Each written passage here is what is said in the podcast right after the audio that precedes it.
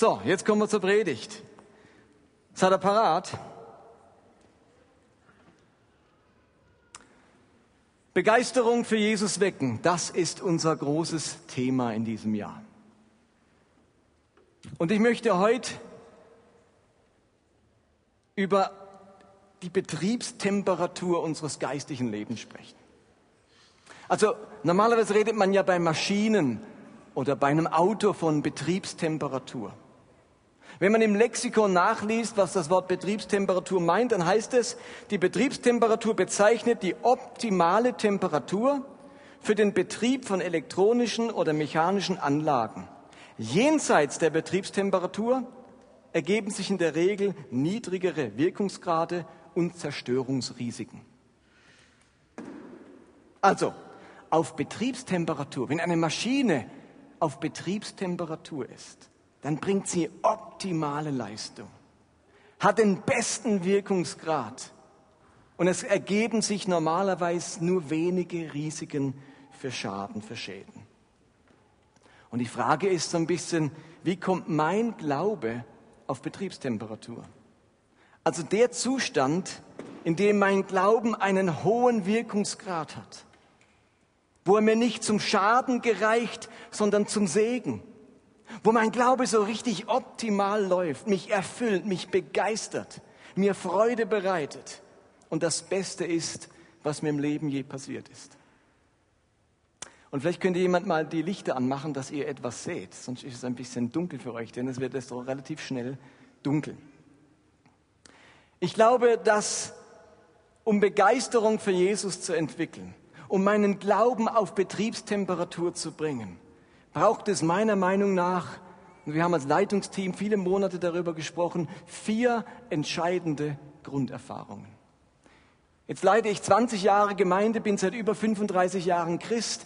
Und wenn er mich fragt, was sind die entscheidenden geistlichen Grunderfahrungen, die jeder Christ machen muss, damit sein Glaube vital ist, begeistert ist, gesund ist, dass dieser Glaube rund läuft, einen hohen Wirkungsgrad hat, dass der Glaube das ist, wonach wir uns sehnen, dann müssen Christen vier entscheidende Grunderfahrungen machen. Ohne diese Erfahrungen fehlt unser Glauben etwas. Kommt unser Glaube nicht auf Touren, kann er müde, schwach oder ähm, erfolglos bleiben. Diese vier Erfahrungen, die erzeugen ein Klima in meinem Leben, das meinen Glauben gesund und vital sein lässt. Und versteht ihr, wenn mein Glaube im Keller ist, wenn mein Glaube am Boden liegt, wenn meine Gottesbeziehung abgekühlt ist, dann müssen wir doch erst gar nicht über Begeisterung für Jesus sprechen. Aber diese vier Grunderfahrungen, die bringen mich auf Betriebstemperatur. Das sind ganz wichtige Elemente und Voraussetzungen für bleibende Begeisterung für Jesus. Ich werde euch fragen, was sind diese vier Dinge? Und vielleicht würdet ihr noch ein paar andere dazu nehmen. Und wenn man es wirklich mal reduziert auf ein Minimum, dann sind es folgende vier Grunderfahrungen, über die wir in den nächsten Wochen sprechen werden. Nämlich als erstes wir alle müssen die Erfahrung von liebevoller Gemeinschaft machen. Liebevolle Gemeinschaft. Das Zweite, was alle Christen erleben müssen, ist die Erfahrung tiefgreifender Veränderung. Wir alle müssen erleben, dass sich unser Leben mit Gott tiefgreifend verändert. Ich meine, wenn man 20 Jahre gläubig ist und zurückschaut und merkt, eigentlich hat sich in meinem Leben so gut wie nichts verändert, dann, dann merkt man, irgendwas stimmt mit diesem Glauben nicht. Der muss mich doch verändern. Das Dritte ist die Erfahrung von Gotteserlebnissen, God Stories erleben. Also ich muss erleben, dass Gott wirklich durch mich und in mir handelt. Wenn ich dich frage, wann hast du das letzte Mal was mit Gott erlebt, dann würde ich sagen, ja, 1998 auf dieser Freizeit damals. Da, da merkt ihr, irgendwas ist komisch mit dem Glauben. Wann habe ich diese Woche, letzte Woche, was mit Gott erlebt? Eine Gebetserhörung. Ich habe über jemand gebetet, der wurde geheilt. Ich habe Gottes Stimme erlebt, der hat zu mir gesprochen in der Bibel. Irgendeine Gotteserfahrung. Wenn wir keine Gotteserfahrungen machen, dann haben wir ein Problem mit diesem Glauben. Und uns zu begeistern für diesen Glauben. Und das letzte, die vierte entscheidende Erfahrung ist die Erfahrung von persönlicher Berufung. Also sich als Teil von etwas Größerem erleben. Wir alle möchten, wenn wir gläubig sind, abends ins Bett gehen mit dem Gefühl, mein Leben besteht nicht nur aus Arbeiten, Essen und Schlafen. irgendwie spielt mein Leben eine Rolle auf dieser Welt und im Reich Gottes. Ich habe erkannt, wozu ich da bin, was Gott von mir will und ich kann einen Beitrag leisten. Das sind diese vier entscheidenden Grunderfahrungen. Über die sprechen wir in den nächsten Wochen in dieser Predigtserie Betriebstemperatur, die uns helfen soll, Begeisterung für Jesus zu entwickeln. Heute spreche ich über liebevolle Gemeinschaft. Heute und nächsten Sonntag. Ihr Lieben, wenn Menschen, also seid ihr parat, liebevolle Gemeinschaft, das andere kommt noch, vielleicht geht's, rotiert es in eurem Kopf über diese Grunderfahrungen, ähm, schaltet kurz diese Gedanken aus. Wir wir gehen jetzt auf dieses Thema liebevolle Gemeinschaft. Also wenn Menschen zum Glauben kommen, wenn sie Teil einer Gemeinde werden, dann erwarten sie dort in dieser Gemeinschaft zu Recht, Teil einer liebevollen Gemeinschaft zu werden. Ihr Lieben, das muss uns dort begegnen. Das muss man dort erwarten dürfen, liebevolle Gemeinschaft. Das verbinden wir automatisch mit Reich Gottes, mit Gemeinde und Kirche, ein Ort, an dem liebevolle Gemeinschaft herrscht. Und wer die Bibel einigermaßen kennt, der weiß auch, dass sie immer wieder von genau dieser Grunderfahrung liebevoller Gemeinschaft spricht. Die Bibel hat sogar ein Wort für diese liebevolle Gemeinschaft, die Christen unbedingt erleben müssen. Sie nennt es Koinonia. Koinonia ist der griechische Begriff für liebevolle Gemeinschaft. Wenn Agape, die typische Liebe von Gott, und die Liebe untereinander bezeichnet, dann bezeichnet Koinonia die typische Gemeinschaft mit Gott und mit anderen Christen. Koinonia. Ich möchte euch drei Bibelstellen vorlesen, die diese Koinonia beschreiben. Und es gibt natürlich zig Bibelstellen. Aber hat ja keinen Sinn, ich bringe euch so viel. Ich möchte euch drei bringen, drei bringen, die ein Stück weit für sich selbst sprechen. Der eine steht in Johannes 13, Vers 34. Dort spricht Jesus über diese Art von liebevoller Gemeinschaft. Das heißt dort, ich gebe euch ein neues Gebot. Liebt einander. Ihr sollt einander lieben, wie ich euch geliebt habe. An eurer Liebe zueinander werden alle erkennen, dass ihr mein Jünger seid. Also diese Gemeinschaft der Jünger soll gekennzeichnet sein von einer Liebe, die der Liebe Christi entspricht. Liebt, wie ich euch geliebt habe. Also wenn das ein Gebot an die Jünger ist, dann darf man erwarten, dass christliche Gemeinschaft liebevolle Gemeinschaft ist und dass das dort erfahrbar ist. Die allererste Gemeinde hat genau diese Grunderfahrung sicherstellen wollen. Und darum lesen wir Folgendes in Apostelgeschichte Kapitel 2 und Kapitel 4. Es heißt dort, und stellt euch das mal in eurem Kopfkino vor, wie das ablief bei diesen. Alle die zum Glauben gekommen waren, bildeten eine enge Gemeinschaft und taten ihren ganzen Besitz zusammen. Von Fall zu Fall verkauften sie Grundstücke und Wertgegenstände und verteilten den Erlös unter die Bedürftigen in der Gemeinde. Tag für Tag versammelten sie sich einmütig im Tempel und in ihren Häusern hielten sie das Mahl des Herrn und aßen gemeinsam mit jubelnder Freude und reinem Herzen wenn das nicht liebevolle Gemeinschaft beschreibt. Und zwei Kapitel später wird es nochmal aufgegriffen und dort lesen wir, die Gläubigen waren ein Herz und eine Seele. Sie betrachteten ihren Besitz nicht als ihr persönliches Eigentum und teilten alles, was sie hatten, miteinander. Armut gab es bei ihnen nicht, weil die Leute, die Land oder Häuser besaßen, etwas von ihrem Besitz verkauften und das Geld den Aposteln brachten, damit sie es an die Bedürftigen verteilen konnten. Ihr Lieben, diese liebevolle Gemeinschaft hat nicht von meinem Geldbeutel Halt gemacht. Die hat meinen Besitz, das, was mir gehört, so sehr mit eingeschlossen, dass es keinen Armen gab, weil alle füreinander sorgten. Das ist Koinonia. Das ist liebevolle Gemeinschaft. Und 30 Jahre später beschreibt Paulus in einem seiner Briefe, nämlich im Philipperbrief, immer noch die Wichtigkeit dieser liebevollen Gemeinschaft. Er sagt Folgendes in Philippa 2 ab Vers 1. Und achtet auch dort mal auf die ganzen Verben, die er gebraucht, um diese Gemeinschaft zu beschreiben, die in Philippi herrschen soll. Ermutigt ihr euch gegenseitig, Christus nachzufolgen? Tröstet ihr euch gegenseitig in Liebe? Seid ihr im Heiligen Geist verbunden? Gibt es unter euch Barmherzigkeit und Mitgefühl? Dann macht doch meine Freude vollkommen, indem ihr in guter Gemeinschaft zusammenarbeitet, einander liebt und von ganzem Herzen zusammenhaltet.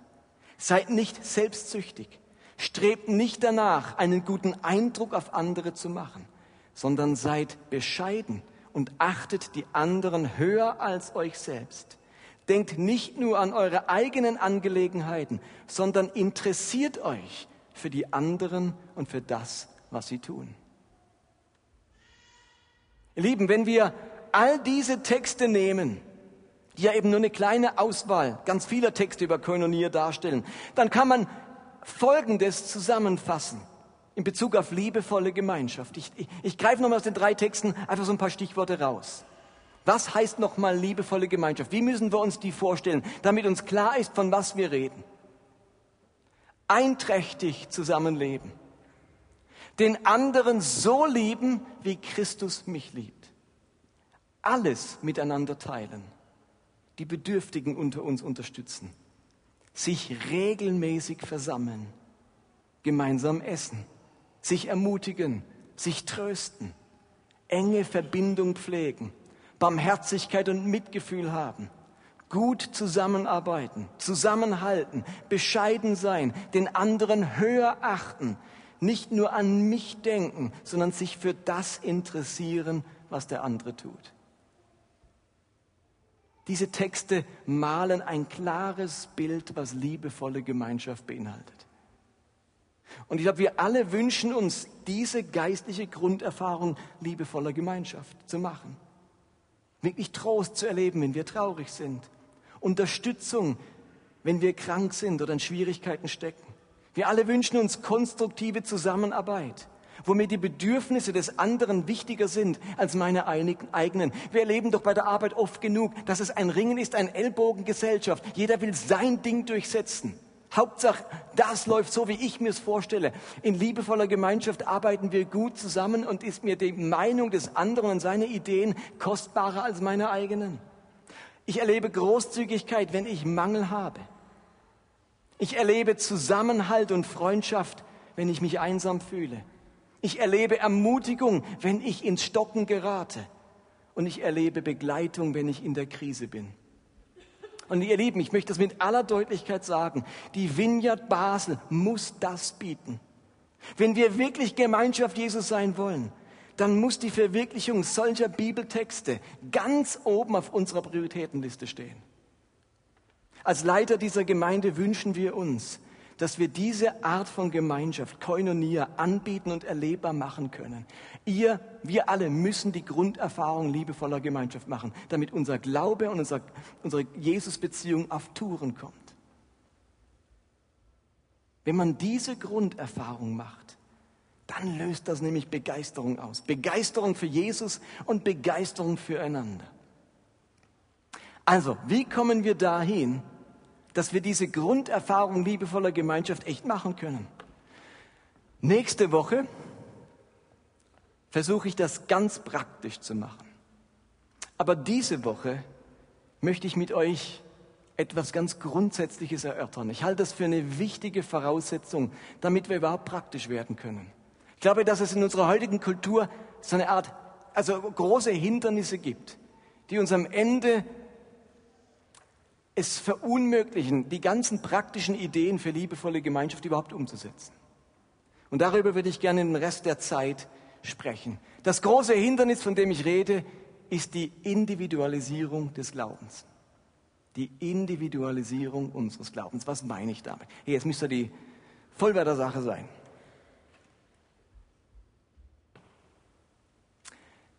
Glaube, wir erleben seit vielen, vielen Jahrzehnten eine gesellschaftliche Entwicklung, die die Erfahrung von liebevoller Gemeinschaft enorm schwierig macht und ihr sogar entgegenläuft. Ihr müsst euch das folgendermaßen vorstellen. Zunächst einmal waren antike Gesellschaften geprägt vom Gedanken des Kollektivs. Antike, alte Gesellschaften, tausende von Jahren alt, waren geprägt von dem Gedanken des Kollektivs. Ein Mensch konnte sich nicht anders definieren damals und wahrnehmen als Teil eines Kollektivs. Ich bin damals, damals war man immer Teil eines Ganzen, Teil einer Familie, einer Sippe, eines Stammes oder eines Volkes. Mein Schicksal war untrennbar verbunden mit dem Schicksal dieses Ganzen, dieses Kollektivs. Segen war kollektiver Segen und Strafe war kollektive Strafe. Der Gedanke an Individualität, der ist in keinster Weise auf dem Radar der antiken Menschen. Persönliche Entscheidungsfreiheit, meine eigene Entscheidungshoheit oder individuelle Willensfreiheit, das sind fremde Gedanken einer antiken Sippen- und Stammesgesellschaft. Das müsst ihr euch einfach bewusst machen. Das ist völlig neu. Es ist noch nicht lange her. Da hatte auch eine Frau keine Willensfreiheit, wenn sie heiraten soll. Das ist noch gar nicht so lange her. Ich bin Teil eines Ganzen, Teil eines kollektiven Willens und Teil kollektiver Entscheidungen. Wenn der König ungehorsam ist, wird er und das ganze Volk von den Göttern bestraft. Und wenn der König gehorsam ist, dann wird er und das ganze Volk von Gott, von den Göttern gesegnet.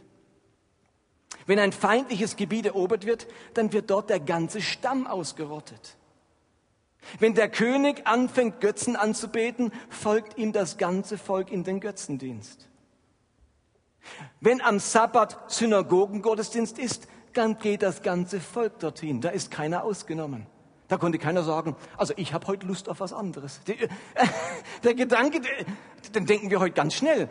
Damals undenkbar. Dass ich so meinen eigenen Willen habe im Vergleich zum Kollektiv, zum Dorf, zur Sippe, zum Stamm.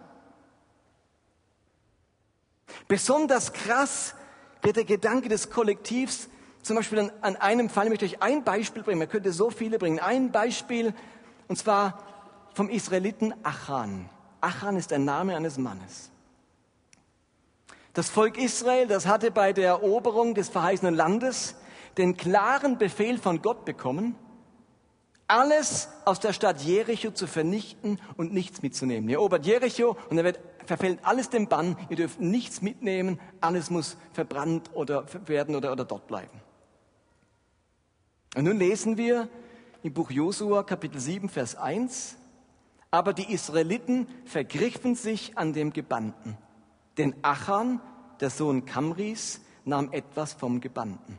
Da entbrannte der Zorn des Herrn über Achan? Über die Israeliten. Da heißt, die Israeliten vergriffen sich. Dabei war es nur ein einziger Mann, der sich vergriffen hat. Und Gott wird über ganz Israel zornig. Und beim nächsten Feldzug gegen die nächste Stadt schickt Josua 3000 Mann, um dieses kleine Dorf Ai zu besiegen. Und wisst ihr was? Sie werden vernichtend geschlagen, alle fliehen und 36 Soldaten kommen zu Tode. Achan nicht. Das ganze Volk, äh, die ganze Armee wird vertrieben, 36 Mann sterben. Dabei hat ein Mann Achan etwas gestohlen. Auf die Nachfrage Josuas, was eigentlich los ist, warum können wir nicht mal das kleinste Dorf erobern? Jetzt wollen wir doch das ganze Land erobern. Das sagt Gott, Vers 11, die Israeliten haben Schuld auf sich geladen und den Bund verletzt, den ich mit ihnen schloss. Sie haben etwas von dem an sich genommen, worüber ich mein Urteil gesprochen habe. Sie haben es gestohlen und heimlich bei sich versteckt. Merkt ihr was? Sie haben gestohlen, Sie haben heimlich versteckt. Dabei war es doch nur einer. Das ist kollektives Denken. Und als man herausfindet, dass Achan den Diebstahl begangen hat, dann wird nicht nur er bestraft, sondern seine ganze Sippe. Und wir lesen Vers 24, Josua nahm Achan von der Sippe Serach samt seinen Söhnen und Töchtern gefangen und ließ seine Rinder und Esel, seine Schafe und Ziegen, sein Zelt und seine gesamte Habe herbeiholen. Das ganze Volk steinigte Achan und seine Familie und anschließend wurden sie mit ihrem ganzen Besitz verbrannt. Da tut ein Mann was Falsches, die ganze Familie wird gesteinigt, die Schafe und die Rinder, die nun wirklich nichts dafür können, werden auch noch verbrannt.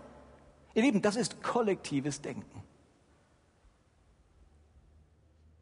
Das ist für uns heutzutage, für unser individualisiertes Denken vollkommen fremdartig, sogar absolut ungerecht. Ihr Lieben, das war es aber ganz und gar nicht für antikes Denken. Das war für die Menschen damit gar nicht, damals gar nicht anders denkbar als so. Versteht ihr? Heute denken wir, ja, aber Gott, das kann ich doch jetzt nicht bringen. Was kann denn der Schäflein dafür, dass der was klaut? Warum müssen denn da 36 Soldaten sterben, wenn der was falsch gemacht hat? Du wirfst alles in einen Topf. Das ist, das ist antikes Denken, nicht nur bei den Israeliten. Bei allen Völkern war das so. Ihr könnt doch nicht mit eurer heutigen Brille in die Bibel gehen und sagen, Gott, was machst du denn da? Die Menschheit hat sich doch entwickelt. Damals herrschte kollektives Denken und das war auch in vielem gut so. Das hat nämlich nicht nur wie bei Achan negative Auswirkungen, das hatte auch positive Auswirkungen. Und das entdecken wir im Neuen Testament. Paulus ist in Philippi, ist dort im Gefängnis und der Gefängniswärter erlebt, wie ein Engel Paulus befreit. Und dann fragt der Gefängniswärter Paulus, was er tun muss, um errettet zu werden. Und Paulus antwortet in Apostel 16, Glaube an Jesus, den Herrn, und du wirst gerettet werden. So wird es für uns stimmen. Jetzt kommt aber noch ein Nachsatz. Du und alle, in deinem, die in deinem Haus leben. Einer bekehrt sich, alle werden gerettet. Er aus dem ganzen Haus. Also hier kommt die positive Entscheidung von einem allen anderen zugute. Auch das für uns fremd. Das ist kollektives Denken. Versteht ihr?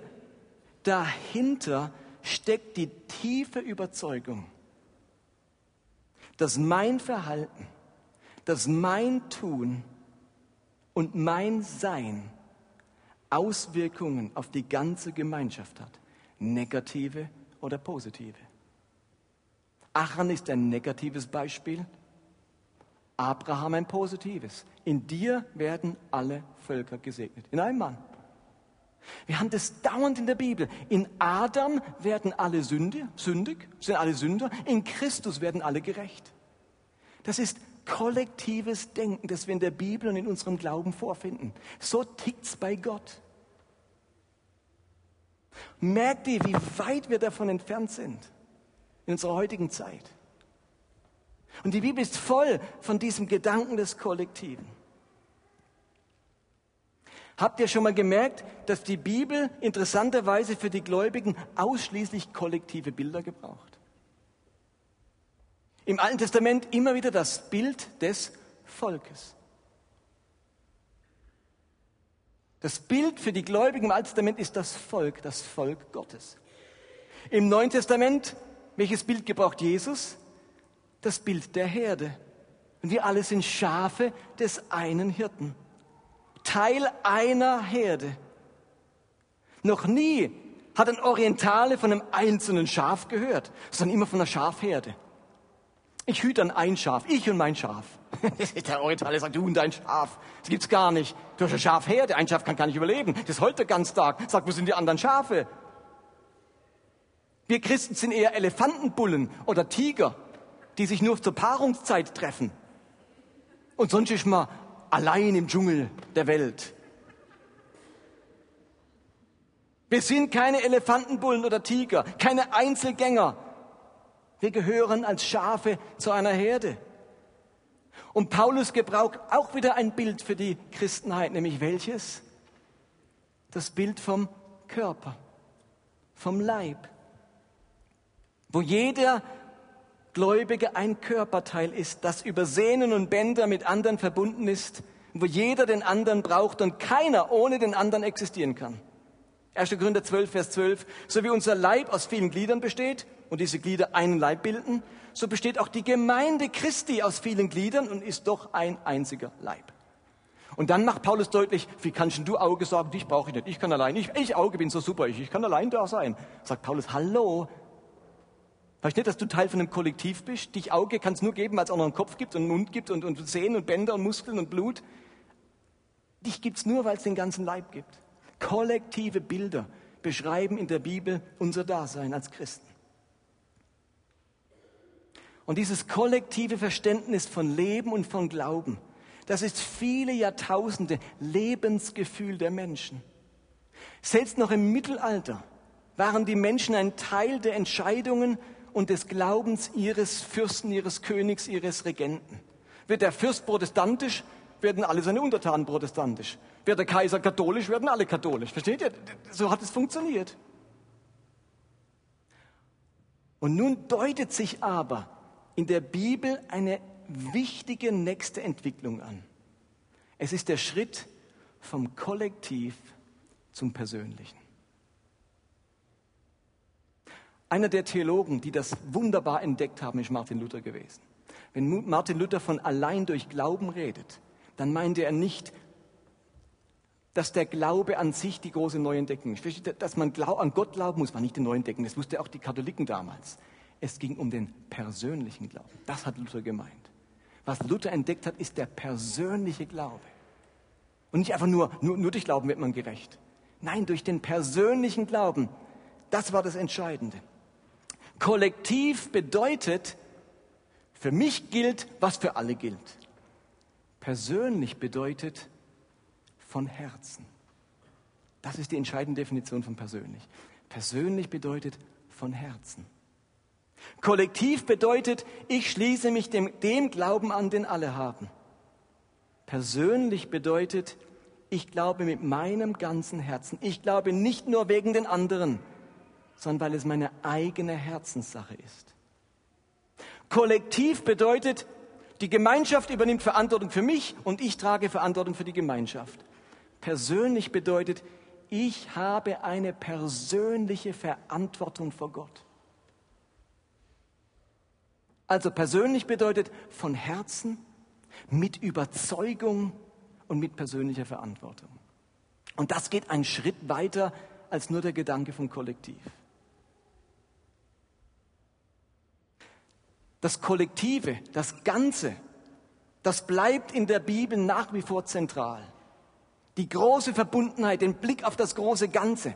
Aber hinzu kommt der persönliche Aspekt, dass mein Glaube und dass meine Taten von Herzen kommen müssen, mit Überzeugung und mit eigener Verantwortung.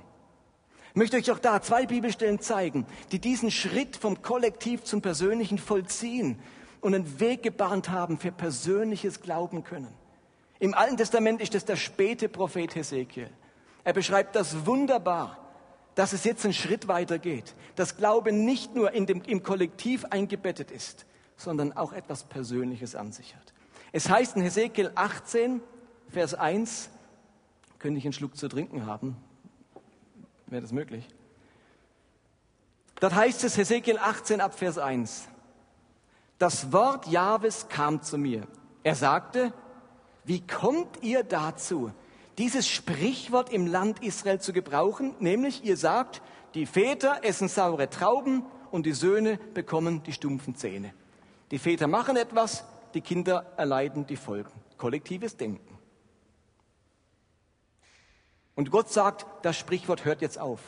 Das hört jetzt auf, dieses Sprichwort. Doch ihr fragt, Warum soll der Sohn nicht mit dem Vater bestraft werden? Und Gott antwortet, weil er getan hat, was gut und richtig ist und all meine Gebote befolgte, dann wird er auf jeden Fall am Leben bleiben. Nur wer sündigt, muss sterben. Der Sohn soll nicht die Schuld des Vaters tragen und der Vater nicht die Schuld des Sohnes. Die Gerechtigkeit kommt nur dem zugute, der recht vor Gott lebt. Und die Schuld lastet nur auf dem, der schuldig ist. Das ist was ganz anderes wie bei Achan. Merkt ihr das? Das ist total anders. Der späte Hesekiel führt etwas ein, einen nächsten Entwicklungsschritt, wo kollektiven Glauben noch einen nächsten Schritt gibt, nämlich er muss persönlich sein. Dein Glaube, es reicht nicht nur, wenn du glaubst, was alle glauben. Wenn du denkst, ich bin, ich gehöre dazu, weil ich da reingeboren bin, weil ich den gleichen Namen habe, weil ich zu der Familie gehöre. Nein, Glaube muss persönlich werden. Was also an dieser Stelle ganz neu ist, ist der Gedanke der persönlichen Verantwortung Mercy Esther vor Gott anstatt der kollektiven Strafe. Das Kollektive, die Gemeinschaft, das Volk Israel, die bleiben die entscheidende Größe. Aber es tritt der Gedanke der persönlichen Verantwortung dazu. Und ganz spannend ist das jetzt im Römerbrief von Paulus formuliert. Diesen nächsten Schritt, den der Glaube nimmt, vom Kollektiv zum Persönlichen. Er beschreibt nämlich in Römer 14, ähm, ein Kapitel, wo, wo so, so bestimmte individuelle, könnte ich fast sagen, persönliche Fragen aufgreift. Er beschreibt in Kapitel 14 die Frage, ob man als Christ Fleisch essen darf oder Vegetarier sein muss. Er behandelt die Frage, ob man als Christ Wein trinken darf und die Frage, ob man die jüdischen Feiertage halten muss oder nicht. Ihr müsst euch vorstellen, in der römischen Gemeinde, da hat es Menschen mit ganz unterschiedlichen Traditionen und Hintergründen gehabt. Jüdischen Hintergrund, heidnischen Hintergrund, römischen Hintergrund und vieles andere. Und in dieser Unterschiedlichkeit, wo ganz unterschiedliche Ansichten da sind, die einen sagen, als Christ Wein trinken, blem, blem, blem, gar kein Fall. Die nächsten sagen, was, nicht die jüdischen Feiertage einhalten? Geht's dir noch? Das ist unsere Tradition, so machen wir das. In unserem Stamm, in unserem Volk, in unserer Familie und so weiter. Und das trifft bei den Römern aufeinander. Und was macht jetzt Paulus? Sagt Paulus, also hört mal gut zu. Wir hier in Rom machen es so. Kollektiv. Alle halten die Feiertage, alle werden Vegetarier und alle trinken kein Wein mehr. Wäre ja eine Lösung gewesen. Ganz oft so gewesen. Kollektiver Glaube wird festgelegt, wie es für alle zu sein hat. Und Paulus macht jetzt was Neues. Er beschreibt in Römer 14, Vers 10, wir alle werden einmal vor dem Richterstuhl Gottes stehen. Ja, jeder von uns wird sich persönlich vor Gott verantworten müssen. Wovon du persönlich überzeugt bist, ist eine Sache zwischen dir und Gott. Glücklich ist, wer mit seiner Überzeugung vor dem eigenen Gewissen bestehen kann und sich nicht selbst verurteilen muss. Merkt ihr, wie dieser Text ein starkes Plädoyer für persönliche Überzeugungen, persönlichen Glauben und persönliche Verantwortung ist. Das ist ein unglaublicher Schritt in der Entwicklung von Glauben in unserer Welt. Vom Kollektiv zum Persönlichen. Und jetzt werdet ihr sagen, ja, ja, jetzt sind wir doch ganz nah beim Individualismus. Jeder macht es, wie er will. Ah, ah. Riesenunterschied. Was passiert jetzt nämlich, wenn zwei Überzeugungen kollidieren? Was passiert, wenn meine Überzeugung für einen anderen schwierig ist? Vielleicht sogar bedrohlich. Ihn zu etwas verführt, was er eigentlich nicht vom Gewissen her machen soll. Im Individualismus spielt das, diese Frage keine Rolle. Was sagt Paulus? In, sehr, in diesem Kapitel im Römerbrief ist das Kollektiv dem Persönlichen immer übergeordnet. Ich darf also das Kollektiv nicht dem Persönlichen opfern. Wenn meine persönliche Überzeugung dem Kollektiv, also der Gemeinschaft, dem Miteinander schadet, gewinnt das Kollektiv. Habt ihr das verstanden? Hallo? Seid ihr noch da? Bin ich, zu, bin ich in anderen Sphären oder kommt ihr mit? Steht ihr? Es kommt da einer und sagt, weißt, mir macht aber Weintrinken total Mühe. Ich komme dann in Versuchung, du weißt nicht, was für eine Vergangenheit ich in meiner Religion hatte und die Saufgelage und bei den römischen Göttern und der, wie heißt der römische äh, Weingott, ähm, ähm, Bacchus. Der Bacchus und ich, wir waren beste Kumpels, Becher, Becher und, und jetzt trinkst du Wein hier in der Gemeinde und, und dann sagt er, weißt du was, sorry, ist mein Glaube, ist dein Glaube, ganz individuell. Ich mache, was ich will, was du, was du willst. Sagt Paulus, so funktioniert es nicht. Wir opfern das Miteinander, nicht dem Persönlichen. Und deswegen sagt Paulus, wenn du aber durch das, was du isst, essen, einen anderen Christen verwirrst oder ihn sogar dazu verführst, gegen sein Gewissen zu handeln, dann bist du lieblos. Wegen irgendwelcher Speise dürft ihr auf keinen Fall den Glauben eines anderen gefährden, für den doch Christus auch gestorben ist. Es ist deshalb gut, wenn du kein Fleisch isst und keinen Wein trinkst und alles andere meidest, was einen anderen in Gewissenskonflikte bringen könnte. Wenn wir einen starken Glauben haben, ist es unsere Pflicht, die anderen in ihren Schwächen mitzutragen, anstatt selbstgefällig nur an uns zu denken.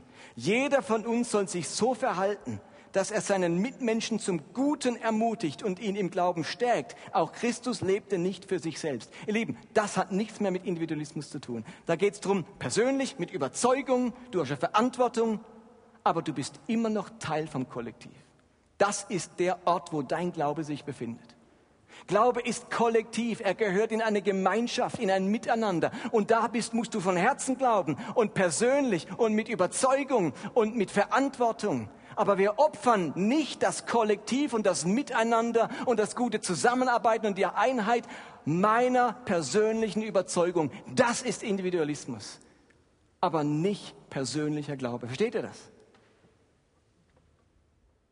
Die Ergänzung des Kollektiven mit dem Persönlichen war ein ganz wichtiger Schritt für den Glauben der Menschen. Glaube wird persönlich, Gott wird persönlich, Gott kommt mir jetzt ganz nah. Aber das Kollektive, die Gemeinschaft, das Miteinander bleibt der zentrale Ort, an dem ich mich mit meinem persönlichen Glauben befinde. Und nun geschieht gesellschaftlich das Tragische. Die Gesellschaft geht nicht nur den Schritt vom, vom, vom Kollektiv zum Persönlichen, sie geht einen Schritt weiter. Sie geht vom Persönlichen zum Privaten, vom Persönlichen zum Individuellen. Das ist eine gesellschaftliche Entwicklung, die heute unser größtes Hindernis für liebevolle Gemeinschaft darstellt. Sie beginnt mit der Aufklärung und der Entstehung von wirtschaftlichem Privatbesitz. Aus Kollektiv wird persönlich, und das ist gut so, oder wird ergänzt mit persönlich und das persönlich wird jetzt plötzlich privat und individuell. Privat, das heißt jetzt plötzlich, ich glaube privat, ich glaube für mich. Ich mache das für mich. Ihr Lieben, das geht deutlich über das von Herzen hinaus.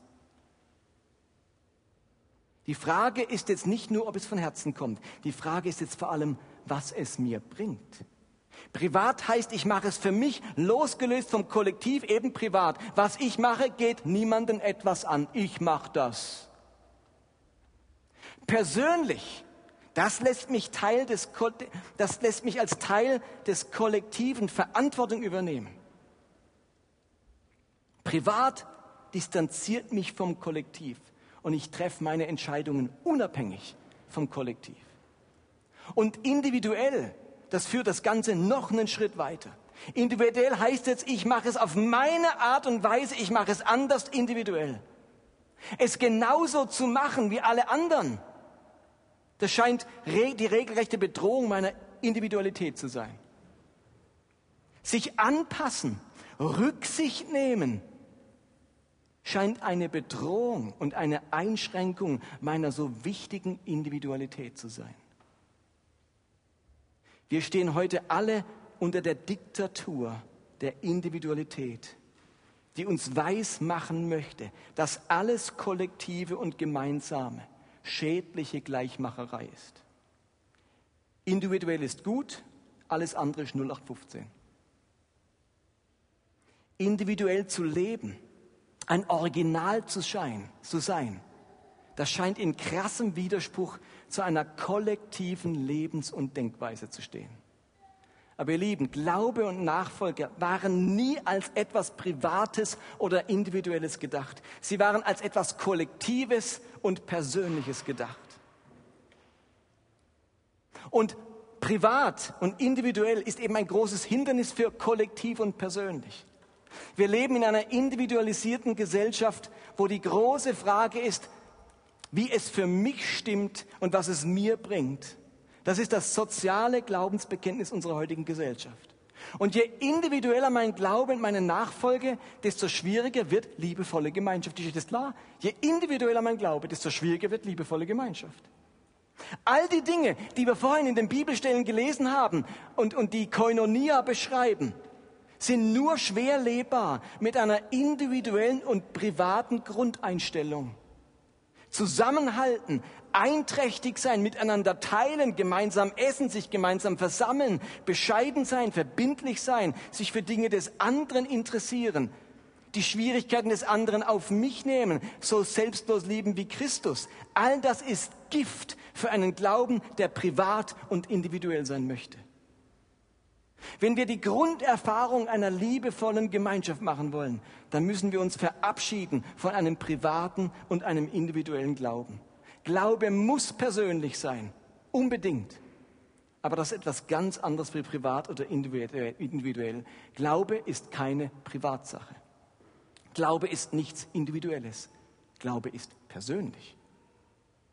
Ihr Lieben, wenn Christen sich entscheiden, ihren Glauben privat zu leben, ohne Gemeinschaft, ohne Anbindung, ohne Verbindlichkeit, ohne Kollektiv, ohne lokale Gemeinde und ohne Kirche, dann reden wir nicht mehr von biblischem Glauben, nicht von Jesusglaube. Dann reden wir von einer individualisierten Form des Glaubens, der nur noch eine ganz geringe Schnittmenge hat mit biblischem Glauben.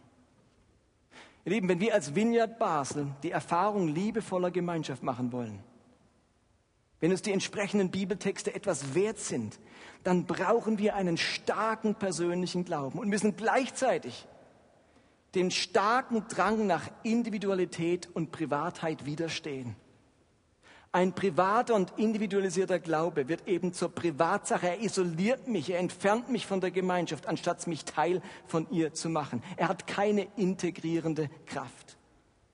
Und seltsamerweise haben immer mehr Christen den Eindruck, ein Recht auf einen privaten Glauben zu haben.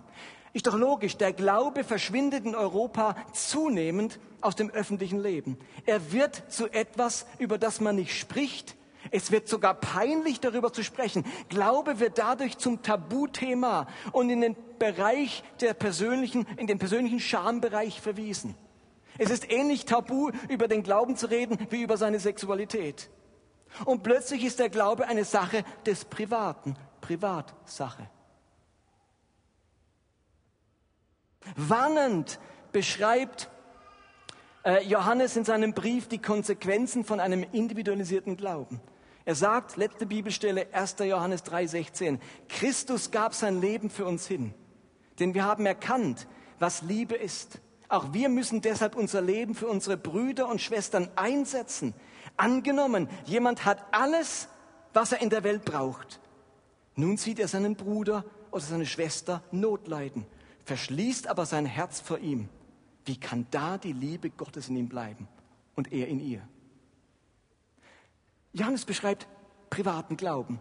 Ich, mein Glaube, uns geht's gut, wir haben's schön, Gott und ich, beste Freunde, eine heile Welt. Dort ist einer, dem geht's schlecht. Ein Bruder, der bräuchte mich. Der bräuchte was von meinen Ressourcen, von meinem Wohlbefinden, von meinem Besitz, von meiner Zeit, von meinem Heil, von meinem Segen. Das stört meinen privaten Glauben. Das stört meine Glaubensverwirklichung. Da will einer was von mir.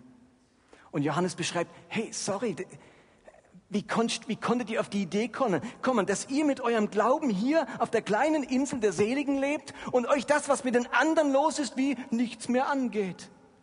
Das war scheinbar schon ein Problem damals. Das geht nicht, sagt Johannes.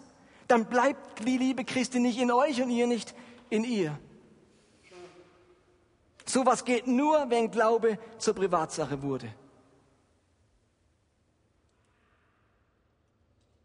Aber genau die Realität dieses Verses, die erleben wir zuhauf in der westlichen Christenheit, die nicht mehr kollektiv denkt, die nicht mehr in Sippen und Familien, sondern hauptsächlich privat und individuell empfindet. Und dann wundert es uns nicht, wenn Christen AfD wählen, wenn sie mit rechten Parolen sympathisieren und Flüchtlinge, die vor Elend, Hunger und Krieg fliehen, als Bedrohung des privaten Wohlstands und der eigenen Sicherheit erleben und die Grenzen dicht machen wollen. Das kann nur privater, individueller Glaube fordern, aber nicht kollektiver, persönlicher Glaube. Einfach um ein noch politisches Wörtchen gesagt zu haben. Ihr Lieben, das waren jetzt theologische und denkerische Voraussetzungen für liebevolle Gemeinschaft. Ich habe euch auf eine anspruchsvolle Reise mitgenommen. Wir müssen begreifen, dass unser Empfinden von privat und von individuell und unser scheinbares Recht darauf nicht automatisch biblischem Denken und biblischen Wertvorstellungen entspricht. Lässt du das an dich ran? Bist du da bereit, dich von der Bibel prägen zu lassen? Professor Zimmer würde sagen, willst du wirklich biblisch sein? Nimm doch für heute diesen einen wichtigen Gedanken mit. Der Glaube an Christus ist kollektiver und gleichzeitig persönlicher Glaube. Ich werde durch diesen Glauben Teil eines Kollektivs, einer großen Familie, einer Herde, eines Leibes. Und dieser Glaube kann nur in echter, nicht in virtueller Verbundenheit mit anderen gelebt werden. Und dieser Glaube muss persönlich sein. Eine Entscheidung meines Herzens. Es reicht nicht aus, irgendwann mal katholisch getauft zu sein oder in einem christlichen Elternhaus aufgewachsen zu sein. Der Glaube meiner Kirche oder der Glaube meiner Eltern muss irgendwann auch zu meinem persönlichen Glauben werden. Amen. Hallo, ich bin Martin Benz und ich freue mich, dass du dich für unseren Podcast und unsere Predigten interessierst.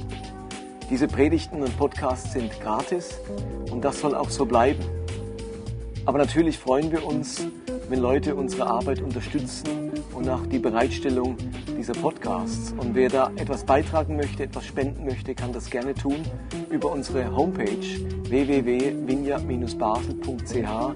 Dort sind unsere Kontoinformationen einsehbar und ich, wir freuen uns natürlich über jeden, der uns da hilft und unterstützt. Auf alle Fälle wünschen wir dir Gottes Segen und viel Freude mit diesem Podcast.